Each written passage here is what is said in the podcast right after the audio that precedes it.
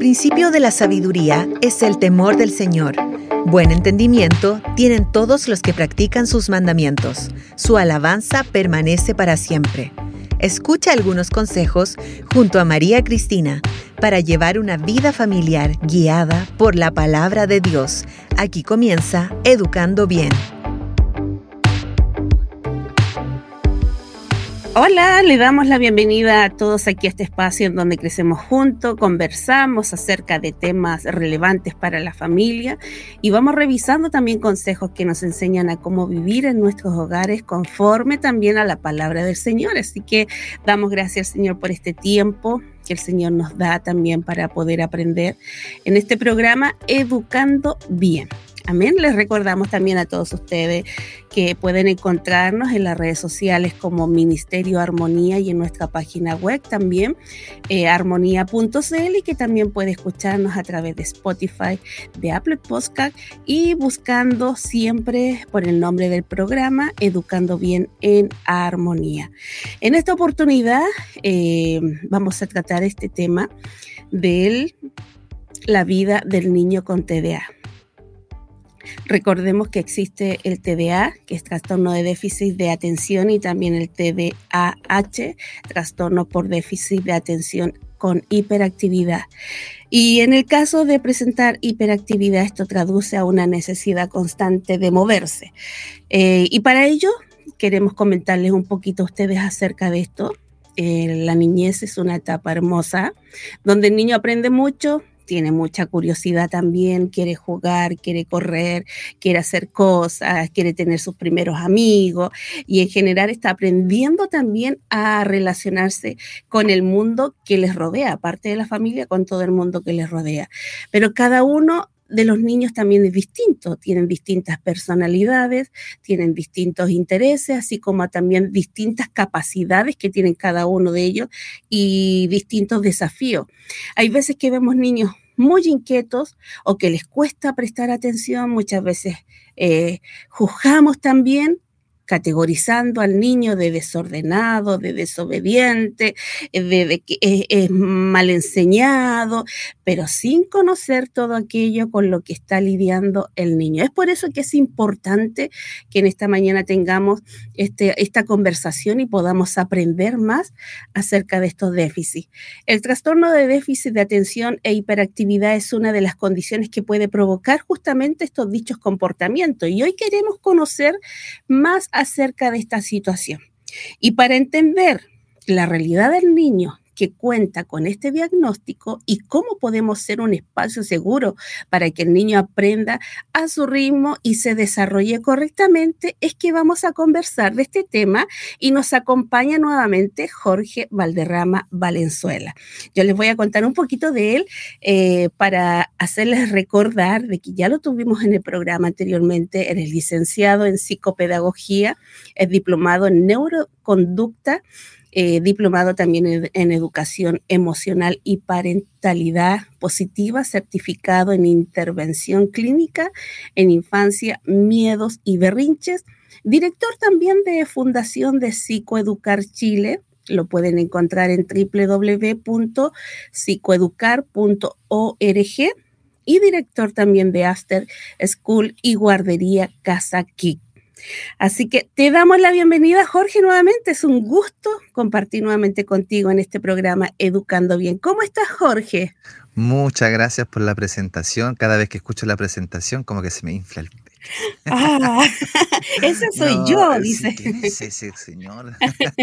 no, muchas gracias nuevamente. Para mí es un privilegio poder estar acá en este hermoso programa. Eh, agradecer nuevamente a la producción por considerarme en esta ocasión y por supuesto poder eh, contribuir también un poquito a, través de este interesante tema que vamos a conversar el día de hoy, así que todos atentos, todos los papitos, educadores, profesores y todos aquellos que tienen eh, trabajos relacionados con niños y por supuesto a toda la familia en general. Amén. Bueno, eh, mencionábamos algunos comportamientos justamente de, este tema que vamos a compartir, como ser inquietos o dificultad para concentrarse, pero queremos entender bien de qué se trata para saber distinguirlo, para saber cómo eh, enseñar o cómo poder em, tratar este tema con nuestros hijos. Eh, y, tener las herramientas también como padres para saber qué debo hacer o a quién debo recurrir cuando veo estas ciertas señales. Y para comenzar, eh, queremos saber, porque yo creo que muchos hermanos también están en la duda y quieren saber más acerca de este eh, trastorno eh, que tienen algunos niños en particular. Y yo quiero que tú, Jorge, con toda esta gama que tienes ahí de certificados, nos, puedas, nos puedas hacer entender o, enseñar qué es el TDAH, porque con estas siglas se clasifica. Así es. Así es. Bueno, es una. El TDAH es un trastorno o. Eh, o dificultad. Mucho, hoy día incluso está hablando mucho, hay una corriente bien potente que está tomando mucho poder que se quiere eliminar la palabra trastorno eh, y se le quiere dar eh, la, sigla de dificultad. ¿sí? Pero bueno, seguimos hablando de, de, trastorno, es un trastorno del neurodesarrollo eh, que afecta no solo a niños, aquí quiero hacer puntualizar esto, no solo a niños, sino que también a jóvenes y adultos. Cada vez a consulta llegan más adultos, increíblemente no están llegando a nuestras consultas adultos, jóvenes eh, con esta dificultad, con esta alteración del neurodesarrollo. Son eh, conexiones neuronales que están de pronto se dificultan o están ahí haciendo cortocircuito a nivel de desarrollo y que pueden ir afectando principalmente en la niñez. Son un poco más evidentes en la niñez, ¿por qué? Porque se, el niño aún no tiene la capacidad de regular ciertas conductas, entonces el niño es lo que se le venga en gana hace y de pronto ahí es donde comienza a dificultar un poquito más la, la, la convivencia en familia o en el contexto escolar, etc. Entonces, para partir diciendo que es, eh, es una afectación a nivel neuronal en nuestro director de orquesta, que es nuestro cerebro, eh, se ven afectadas ciertas redes neuronales que impiden eh, regular, ya sea el autocontrol, que nosotros dentro del, se, ocupamos mucho un término que son las funciones ejecutivas, tal vez lo he escuchado por ahí, las funciones ejecutivas tienen que ver con el neocórtex, con la corteza prefrontal, donde nos hacen regular eh, ciertas conductas, la autorregulación, la organización, el orden, el juicio, la toma de decisiones, eh, todas esas funciones que nuestro cerebro tiene en el niño o joven adolescente con TDAH se ven afectadas, se les dificulta un poquito más. Y ahí se hace necesaria, por supuesto, la ayuda profesional, primero que todo, donde los psicopedagogos somos indispensables. Y aquí quiero yo reivindicar nuestra, nuestra profesión. los psicopedagogos en el mundo del TDAH nos hacemos indispensables para trabajar en el contexto escolar, en el contexto familiar y con el niño propiamente tal. Qué bueno. A menudo los padres hablan de sus hijos con TDAH como niños que tienen un motor dentro que nunca se apaga, porque muchas veces no sé de dónde tiene tanta cuerda, uno dice, no sé de dónde saca tanta energía. Eh, es un decir, eh, haciendo alusión a este síntoma. Se trata de niños muy movidos, muy inquietos, con dificultades, aún para estar sentados o, o como parar su ritmo. Em, yo me recuerdo, eh, Jorge, de mi hija, la Nicole, mi hija del medio. Ella cuando estaba chica, la profesora de, de kinder, ella me dijo, tu hija no puede pasar a primero básico porque ella tiene un déficit atencional. Ella pasa una mosca y ella queda mirando la mosca, me dice. El niño tira un lápiz y ella se queda mirando para él y yo por más que le atraiga la atención, no. Eh, entonces yo como mamá yo dije, no, dije la profesora está mal. ¿Cómo no va a pasar de kinder a primero? Yo dije, si eh, no es tanto lo que ella aprende e, en, kinder, no, a mí no me, no, me, no me cabía eso de que, ¿por qué le iba a dejar en kinder repitiendo? Para mí eso era repetir kinder, ¿no? Y me dijo, bueno, todo está en usted. Entonces yo le dije, no, ¿qué, qué pasa primero? Yo no quiero que repita kinder, pero fue una decisión mala que tomé. Mm porque todo ese tiempo de, la enseñanza básica, ella vino arrastrando esto, de mm. que le costaba poner atención, le costaba, y cuando llegó a primero medio, pasó exactamente lo mismo. Y el profesor me dijo esto, mira, si quieres yo la puedo hacer pasar de curso. Eh, que me dé ya unas pruebas y la hago pasar. Yo dije, no, profesor, usted me la deja repitiendo y que ella quede repitiendo y que haga el primero nuevamente. Y de ahí ella recién comenzó como que, eso era lo que le faltaba. Entonces, muchas veces nosotros como padres como que no tomamos atención a esto, a lo que nos está diciendo y cometemos el error como lo cometí yo. Entonces, eh, qué bueno que estemos tratando este tema, Jorge, en el día de hoy. Y, poder saber también acerca de esto. ¿Cómo se diagnostica y cómo se trata? Bueno, el diagnóstico eh, hoy día eh, es súper importante atender a esto, lo que voy a decir. El diagnóstico tiene que ser un diagnóstico súper serio, con un profesional adecuado. ¿Por qué? Porque hoy día hay una sobre eh, un sobrediagnóstico. Hoy día prácticamente un niño un poco inquieto, listo, TDAH, un niño un poco retraído o con ciertas eh, conductas particulares a lo mejor de un niño TEA, es TEA. Entonces no hay una, una profundización respecto al diagnóstico. Yo quiero hacer el llamado a todos los padres que tienen algunas sospechas de ciertas conductas, alguien, a lo mejor el profesor le dio algún indicio o algo por el estilo, es súper importante que haga un diagnóstico profundo y serio. Este diagnóstico lo hacen profesionales de la salud mental, como puede ser un eh, psiquiatra infantil, un neurólogo infantil, eh, profesionales de la salud mental principalmente o neuropsiquiatras. ¿sí? Ellos son eh, los profesionales indicados para hacer el diagnóstico. Hay los otros profesionales como el psicólogo, el terapeuta ocupacional, psicopedagogo, vamos en ayuda una vez eh, teniendo el diagnóstico. Una vez teniendo el diagnóstico es mucho más fácil abordarlo porque nos da una plataforma ideal sobre cómo abordarlo adecuadamente. ¿Sí? Entonces, eh, ¿por qué? Porque hay muchos errores también porque se puede confundir fácilmente con un tema madurativo. En el caso de que usted exponía de pronto de su hija, lo más probable es que haya sido un tema madurativo. Por eso le hizo tan bien la repitencia. Porque sabemos y entendemos, y nuevamente voy a repetir, cada quien tiene su ritmo, tiene su tiempo. Los niños, las personas, los adultos, los jóvenes tienen sus tiempos, tienen su ritmo particular. ¿Sí? Y lamentablemente en los colegios, en el contexto educacional, se tiende a uniformar los, los procesos madurativos, porque todo el curso lee, mi hijo tiene que leer. No necesariamente, porque todo el curso ya sabe sumar y mi hijo no no necesariamente tiene que uniformarse con respecto al rendimiento o los avances de los demás. Entonces son temas súper importantes a considerar, que porque muchas veces se soluciona simplemente para que darle un poco más de tiempo de madurar, esperarlo, esperarlo. El niño va a aprender a leer, el niño va a aprender a sumar, el niño va a aprender a escribir. ¿Cuándo? En su tiempo, en su tiempo. ¿Sí? Y si eso significa retrasar un poquito más la escolaridad, eh, Bien, bienvenido sea, no, no hay problema con eso.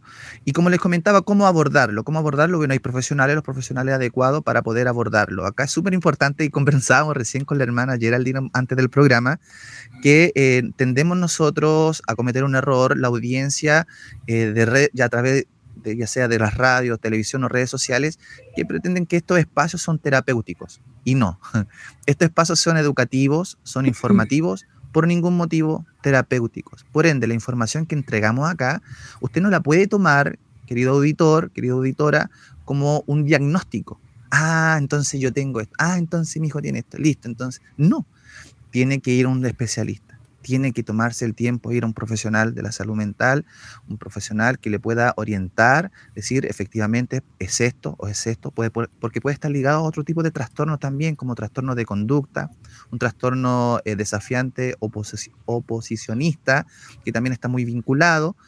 Y, eh, a lo mejor no es TDAH, eh, está relacionado a otro, a otro, otro trastorno, a otra, otra dificultad. Entonces, por eso es súper importante primero la, la, evaluación, el seguimiento, eh, eh, un historial clínico donde nosotros podemos ir evaluando, por ejemplo, los antecedentes prenatal, perinatal y postnatal, que son también determinantes. Por ejemplo, si hay antecedentes familiares de algún familiar, de algún papá directo o dentro de la familia directa que haya tenido antecedentes también de TDAH o TEA algún trastorno del neurodesarrollo, lo más probable es que también esa sea hereditario sea hereditario también esa condición. Entonces, por eso es tan importante la evaluación profesional, el diagnóstico eh, profesional, un diagnóstico certero y serio. Sí, quiero hacer mucho hincapié en eso. Eh, nuevamente repito, esto no es terapéutico, es informativo, es educativo y por ningún motivo terapéutico. me hiciste recordar, Jorge, eh, me recuerdo de mi abuelita, bueno, ella ya está descansando en paz, eh, pero ella siempre conversaba con sus vecinas y le decían, ¿cómo estás? Bien, estuve un problema, tuve una enfermedad y me recetaron esto y siempre mi abuelita le decía, oh, yo tengo lo mismo, deme el nombre del medicamento para comprarlo porque me va a hacer bien a mí. Entonces, muchas veces nos automedicamos, eh, escuchamos y decimos, sí, eso es lo que está pasando a mi hijo y ya comenzamos a hacerlo. No, pero es necesario, como dices tú, que también pueda ser tratado, que vea un especialista, que el especialista pueda decir, sí, es, es real, esto está pasando, o no, sencillamente a lo mejor el niño es así, tiene esa conducta y es su personalidad que lo lleva a eso. Eh, qué, importante poder reconocer estas habilidades de, de los niños y, y poder saber también de que aquí estamos nosotros para poder ayudarles a ellos y poder aprender un poquito más acerca de lo que estamos conversando. Eh, ¿Cómo es el proceso de aprendizaje para un niño con TDAH? Porque eh, como estábamos hablando antes, muchas veces se nos dificulta un poquito el mantenerlos concentrados, el mantenerlos ahí atentos, el mantenerlos sentados, nos pasa a la iglesia también. Eh, muchas veces y, recurre esto, que muchos hermanos a veces no van a la iglesia porque es que mi hijo estorba, mi hijo mm. conversa, es que mi hijo no lo puedo quedar, tener quieto, es que se va al púlpito, se sube ahí. Entonces, por no pasar vergüenza, por no pasar cosas, se retraen y, no asisten pero es importante que aprendamos de esto, cómo poder tratarlos también a ellos y también como iglesia, cómo poder verlos a ellos y poder también eh, ayudar a los padres que muchas veces se sienten incómodos y, ellos mismos salir en ayuda de ellos. Eh, ¿Cómo es el proceso entonces, Jorge, de aprendizaje para un niño con TDAH? Dificultoso. muy dificultoso. Muy dificultoso. ¿Por qué? Porque el sistema educativo hoy día no está adaptado para niños eh, neurodivergentes. Eh, por ende, se sigue exigiendo el niño eh, sentado 45 minutos, una hora o más, incluso sentado frente al pupitre, mirando un, un pizarro, mirándose las nucas unos detrás de otros, y eso es como lo normal, lo normalizado, ¿sí? Entonces, por eso se hace muy dificultoso se dificulta mucho el proceso de aprendizaje para un niño TDAH, dada su, condición en este caso. Eh, los tres aspectos que eh, evidencian o más visibles de la conducta de un niño TDAH es la impulsividad, la dificultad para mantenerse quieto o, la eh, hiperactividad y la, em, la inatención, la dificultad para tener una atención sostenida cierto rato. Imagínese un niño de una clase de 45 minutos para un niño TDAH terrible, terrible. ¿Cómo lo mantengo eh, eh, concentrado con atención. Ahí hay algunas adecuaciones que hay que ir haciendo a nivel curricular, a nivel de eh, educacional ah, y, no solamente, sino que a nivel país y tal vez mundial. Sí, hay que hacer algunos ajustes. Pero eh, no, no, no, nos vamos a engañar, no nos vamos a engañar, no voy a mentir. Es muy dificultoso.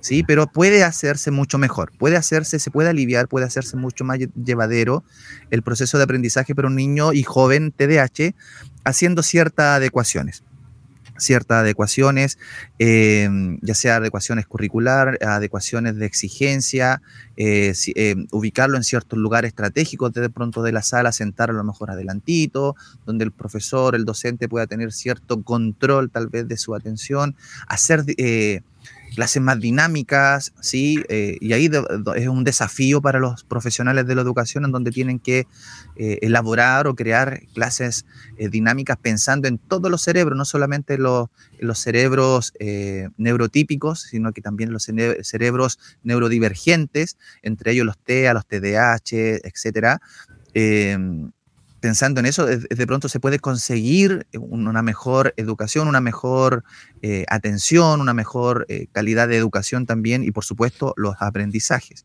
Al niño le va a dificultar mucho, por supuesto, mantenerse en una clase, em, pero eso puede ser apoyado, puede ser eh, mejorar, se puede mejorar.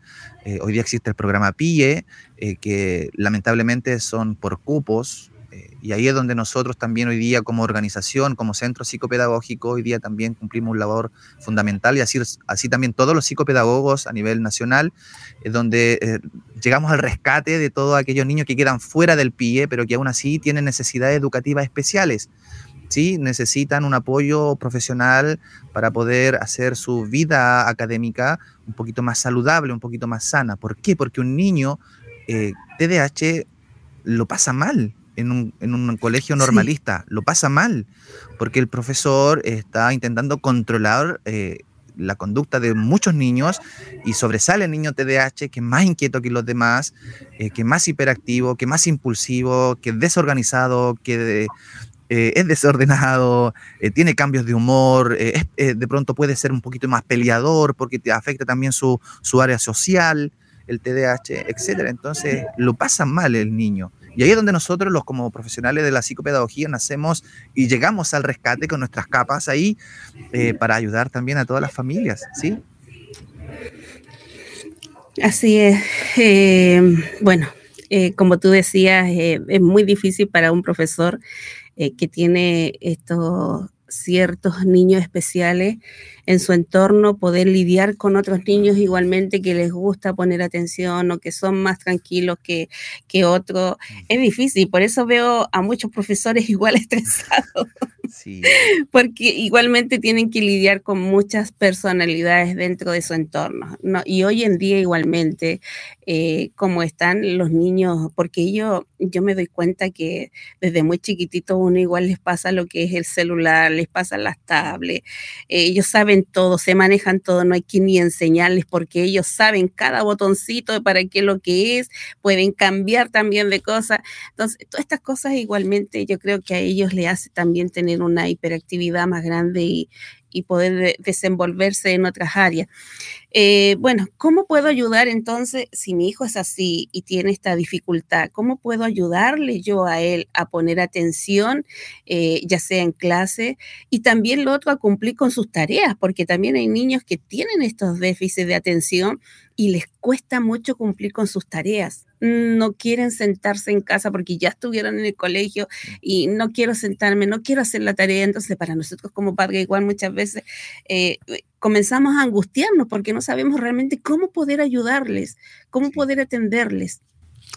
Sí, bueno, nosotros como eh, profesionales del aprendizaje, de la enseñanza y aprendizaje, entendemos que el aprendizaje no solamente se da con lápiz y papel o mirando una pizarra, eh, sino que sabemos que el aprendizaje se puede dar en un contexto, en cualquier contexto, pero hoy día tenemos una herramienta súper poderosa, sobre todo para los niños, que es el juego, es lo lúdico. ¿sí? Un niño puede aprender a escribir o fortalecer su motricidad, por ejemplo, a través de jugar con plasticina a jugar de eh, recortando con sus manos, a jugando con los perritos de la ropa, eh, haciendo dibujitos con el dedo. En sí, eh, todo ese tipo de trabajo lúdico, de, ayudarlo a poder desarrollar y estimular también ciertas áreas que están en dificultad, podemos hacerlo, podemos hacerlo. Por eso, insisto, para poder ayudar a nuestros hijos, primero tenemos que nosotros como adultos desaprender muchas cosas.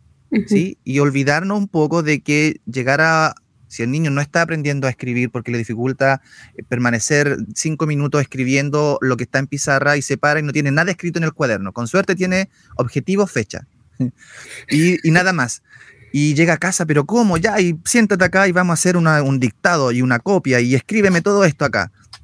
No, no necesariamente, no necesariamente. El niño necesita otro tipo de estimulación, necesita otro tipo de, eh, intervención. Y ahí es donde nace llegamos nuevamente los psicopedagogos con estrategias lúdicas, estrategias em, focalizadas también en sus intereses personales. Si al niño le gustan los dinosaurios, yo no lo voy a poner a contar pelota, lo pongo a contar dinosaurios, me enfoco en su interés. ¿sí?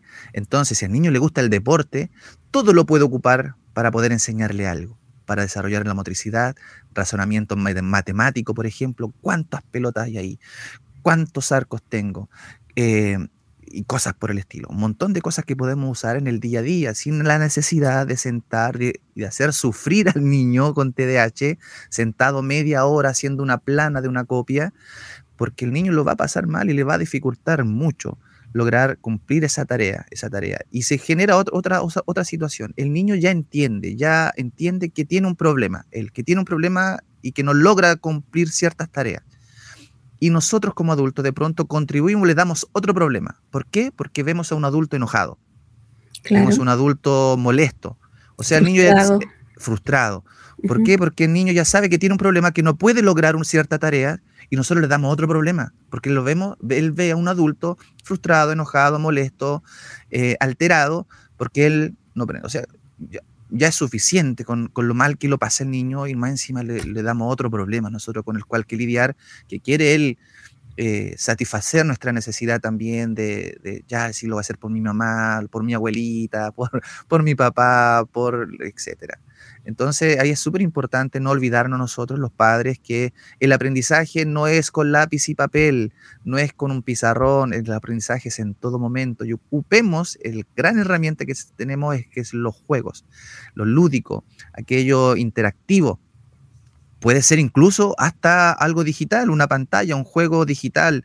Em, eh, un, videojuego, etcétera, que lo podemos ocupar, por supuesto, siempre bajo el control de un adulto. Es muy, es muy recomendable. Ahí, eh, o, también, quiero hacer el, paréntesis, hoy día también existe la posibilidad de lo farmacológico, ¿sí? de la ayuda farmacológica. Existe la terapia eh, conductual en la cual se trabaja de manera direccionada con la familia, con el niño, para intentar modificar ciertas conductas a través de un aprendizaje significativo. También está el, eh, y no mirar con malos ojos. La verdad que yo no, cuando el papá dice, no, yo no quiero medicar a, mi hijo porque no quiero, o simplemente porque no quiero, porque está ese, ese, temor de pronto que puede sufrir otras consecuencias. Y, la verdad que hay casos que sí se necesita, porque insisto, repito nuevamente, el niño lo pasa mal. Los niños lo pasan mal, lo pueden pasar muy mal en su contexto escolar y de pronto una ayuda, una ayudita que lo ayude a, estar un poquito más regulado, eh, debe ser mirado con buenos ojos, padres, debe ser mirado como una alternativa al menos posible, viable, para ayudar a, su hijo. Eh, la otra forma es, eh, por supuesto, trabajar de manera colaborativa con los colegios, con, con, los profesores directamente. Tiene que haber una, tenemos que generar espacios, perdón, una red de apoyo, ya sea con los profesionales, con los educadores y la familia también, por supuesto, es indispensable para esto. Así es, es muy importante lo que tú hablas, Jorge, como profesional. Eh, pero también está esta otra parte de, bueno, la Biblia también nos, a nosotros nos inculca y nos habla justamente acerca de los niños que dice, instruye al niño en su camino. Nos habla eso en la palabra, instruye al niño en su camino y aun cuando fuere viejo no se apartará de él. Nosotros como padre, igualmente yo entiendo, porque yo también fui mamá, soy mamá, eh, también tuve mis hijos chicos, eh, también uno de ellos también me salió así un poquito hipertinético, por así decirlo, pero eh, hoy está muy calmado, está muy relajado, le va muy bien en la universidad él. Pero justamente a esto quiero llegar, Jorge. Muchas veces eh, nuestros hijos nos sacan de, de, nuestras casillas, de nuestra mm. paciencia. ¿Por qué? Porque hoy en día el papá tiene que trabajar, la mamá tiene que trabajar, luego la mamá tiene que llegar a casa, tiene que ver las tareas de los hijos, tiene que ver eh, incluso hasta la mochila, la colación, el almuerzo para mañana, son tantas cosas que se vienen. Entonces uno dice, wow, no me va a alcanzar el tiempo. Y entre todo eso que le enseño, que aprende, que hace la tarea, y entonces comenzamos ahí a, a batallar con nuestra paciencia, con nuestro entorno, hasta nos enojamos muchas veces con nuestro esposo, es que tú tienes que ver me dejas todo a mí, ¿no? Sí, es un, es un ring que se enfrenta uno muchas veces en la casa y yo sé que a lo mejor muchas hermanas me van a entender y van a, decir, sí, es así realmente, pero en todo esto, eh, Jorge, yo creo que el amor de padre eh, la paciencia y la dedicación también que nosotros debemos, no que, que, tienes que lograr, sino que debemos entregarle a nuestros hijos debe ser lo primordial justamente para estos niños que justamente están padeciendo esto, porque yo sé que en los colegios nuestros ojos no están puestos en ellos en el colegio, salen del entorno de nuestra vista Entonces, ellos se enfrentan con muchos niños también hoy en día. El otro día conversábamos justamente contigo acerca del bullying. Eh, se enfrentan con todo esto. Ya ellos tienen sus propios problemas, como decías tú. Entonces, ¿qué mejor para ellos llegar a casa y que se encuentren ahí con el abrazo de la mamá, el apoyo del papá y sentémonos, hagamos las tareas, hagamos y hacerles entender a ellos de que el amor de la familia es el primordial para ellos y que siempre van a contar con eso. Y además le van a abrir a ellos la posibilidad de poder ser abiertos y poder comentarnos también todos aquellos temores que sienten, todos aquellos miedos también que sienten acerca de esto. Y es importante hacer en ellos también un hábito, un hábito de que cuando lleguen a casa va a llegar la mamá a cierta hora, me voy a tener que sentar con ella, me voy a tener que programar, eh, este es mi tiempo de juego, este es mi tiempo de tarea, este es mi tiempo de pantalla, porque también uno de mis hijos me, dijo la, la, profesional, tu hijo solamente debe tener dos horas de pantalla, nada más, eh, porque él jugaba mucho, así que nada más. Como padres, eh, ¿cómo podemos inculcar nosotros hábitos en los niños con TDAH? Eh, se hace nuevamente indispensable la ayuda profesional de nosotros los psicopedagogos, porque nosotros trabajamos directamente con la familia. Una familia, un padre, una madre informada, actualizada cómo funciona el cerebro de su hijo, es un padre con herramientas. Es un padre con eh, habilidades eh, que de pronto no van a estar todos los días porque hoy día lamentablemente la vida no, nuestro, nuestra velocidad de vida que llevamos no contribuye, no aporta mucho a que podamos llevar una crianza eh, de pronto efectiva y como quisiéramos. ¿Por qué? Porque estamos cansados. Y eso es, normal, nos pasa a todos. Estamos agobiados, estamos exceso de ansiedad, estrés, eh, etc. Entonces no contribuye. Entonces, pero al menos el conocimiento es poder. El conocimiento, saber qué está pasando el cerebro de mi hijo, te da eh, herramientas, te da cierto camino, una plataforma ideal para poder abordar y ayudar al niño. Entonces, por eso, hacer que sea un profesional, el profesional los puede asesorar, o sea, no puede, los va a asesorar, le va a dar una asesoría profesional, una orientación, un acompañamiento ideal para su hijo. Entonces, un niño, un adulto, no vamos a entrar en adulto ahora, un adulto informado, un adulto preparado, es un adulto que al menos tiene más herramientas para poder abordar ciertos, ciertos episodios, ¿sí? Entonces, eh, de esa manera, nosotros podemos garantizar de alguna manera un desarrollo un poquito más óptimo y colaborar también con el trabajo que está haciendo en el colegio el niño, los profesores, colaborar en casa. Tú hacías alusión a algo súper importante. Para esto es súper importante la paciencia, lo repetiste varias veces, la paciencia tenemos que ser pacientes. En algún momento, de esto va a ir cambiando. A medida de que va desarrollándose su cerebro, se va madurando también su cerebro, van a ir eh, bajando ciertos aspectos, van a ir cambiando, mutando ciertas conductas y, ya todo va a comenzar a, a, amainar. ¿Sí? Pero por el momento hay que armarse de paciencia, mientras más herramientas tenga para poder ayudar al niño, mucho mejor. ¿Qué herramientas, querido Jorge, podría preguntarse? Eh, dime luego. herramientas, por ejemplo, un, un espacio de aprendizaje adecuado. Es decir, si el niño le dificulta mantenerse en atención, eh, tener una atención sostenida, lo más adecuado es tener un espacio dentro de la casa donde tenga esté libre de distracciones. No haya una, una tele en la muralla, no tenga el celular a, mano, al alcance, eh, ojalá los menos ruidos posible, no tanto estímulo visual, por ejemplo, ni nada por el estilo. Y que sea ese espacio dispuesto y él sepa que ahí se estudia. Que no es un día en la mesa, en el comedor, otro día en la pieza, otro día en el baño, otro día en la cocina. No, es un espacio adecuado para estudio. Él, necesita interiorizar ese, ese espacio como es el espacio de estudio y, y ese, ahí es donde voy a estudiar. Lo segundo, los tiempos, los tiempos. No e, evite, evite, querido papá, querida mamá, los tiempos prolongados de tareas, de ejercicio, de juego incluso, si quiere hacerlo, aprender algo a través de un juego, incluso hasta el juego, tiene que ser espacios cortos, con descanso entre medio, con eh, alguna otra actividad entre medio. Anda a tomar agüita, mira, anda a jugar un ratito, te doy cinco minutos para que vaya a saltar a la saltarina, anda a jugar, qué sé yo. Volvemos y luego le recuerda, volvemos en cinco minutos, perfecto. Y lo retomamos de nuevo. De estar 10 minutos con nosotros, cinco minutos afuera. Diez minutos más con nosotros, cinco minutos afuera. ¿Sí? Y las órdenes, las instrucciones respecto a una tarea específica tienen que ser concretas y claras. Si es necesario repetirla, nos pasa mucho a los padres y ahí es cuando a veces nos empieza a sobrepasar. Pero si ya te lo dije, ¿cuántas veces quieres que te lo repita? Sí, son frases típicas de mamá, típicas de papá, ya cuando estamos aquí llegando el, agua hasta aquí.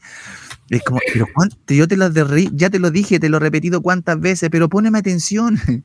Y hay otra, otra, otra técnica muy, muy efectiva, contacto visual, cualquier instrucción, cualquier instrucción tiene que ir acompañada de contacto visual. Si yo estoy en la cocina y quiero que mi hijo haga algo y mi hijo está arriba en el segundo piso, evitemos el grito, anda a sacar la basura y recoge el popó del perro, cosas por el estilo. No, vamos a tener que acostumbrarnos a adecuar en nuestra dinámica familiar, por ejemplo, ven, baja y mirarlo. O voy, yo voy, si él está arriba, en el segundo piso, yo voy y le doy la instrucción clara, concisa y mirándolo a los ojos. ¿sí? Son ciertas adecuaciones que van a ir contribuyendo directamente a que el niño vaya a poder, pueda lograr ciertas órdenes concretas y pueda lograrlo, ¿sí? Porque el niño a lo mejor empieza, pero no termina de hacer lo que está haciendo. Hacer la cama, eh, lavar la losa, eh, barrer el patio, cuidar su mascota, etcétera, tareas tan simples que de pronto empieza pero no logra terminarla.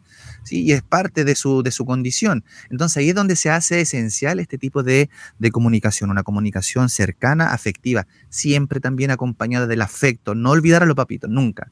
Esta instrucción, esta, esta, esta directriz, este mandato tiene que ir acompañado de un, eh, ya hijo, un, un, chasconeo en la cabeza, un piñiscón en los cachetes, eh, una palmaza en el, en el ¿ah? Y, y, cositas así, muestras, pequeñas muestras de cariño. ¿sí? Lo otro, reforzamiento positivo donde son las recompensas. No hablo solamente de entregarle premios, no hablo de comprarle algo, de ofrecerle algo, de coimearlo para que haga algo, sino que un refuerzo positivo es, por ejemplo, lo lograste, mi amor, un abrazo, un jugueteo, nos tiramos al piso y jugueteamos y nos hacemos cosquillas, te ganaste un heladito, vamos a después a comprar después de almuerzo un heladito. Refuerzo positivo. Lo lograste, hijo, vamos a ir, eh, te ganaste un tiempo, 10 minutos más de videojuego, genial, cosas por el estilo. Eso es refuerzo positivo. Son pequeños cambios, pequeños eh, aportes que podemos hacer a nivel de dinámica familiar que pueden contribuir, no pueden, van a contribuir directamente al niño, al adolescente, en que pueda desarrollarse eh, en su estructura, el orden, otro punto clave, la estructura y el orden. Una familia que es desorganizada va a sufrir mucho con un niño TDAH.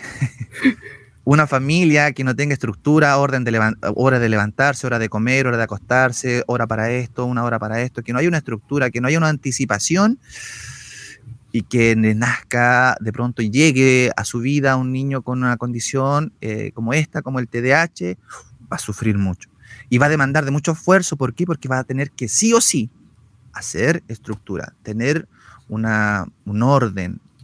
La anticipación para un niño con TDAH, para un niño con TEA, la anticipación es fundamental y es una necesidad esencial para su sano desarrollo, querida María Cristina.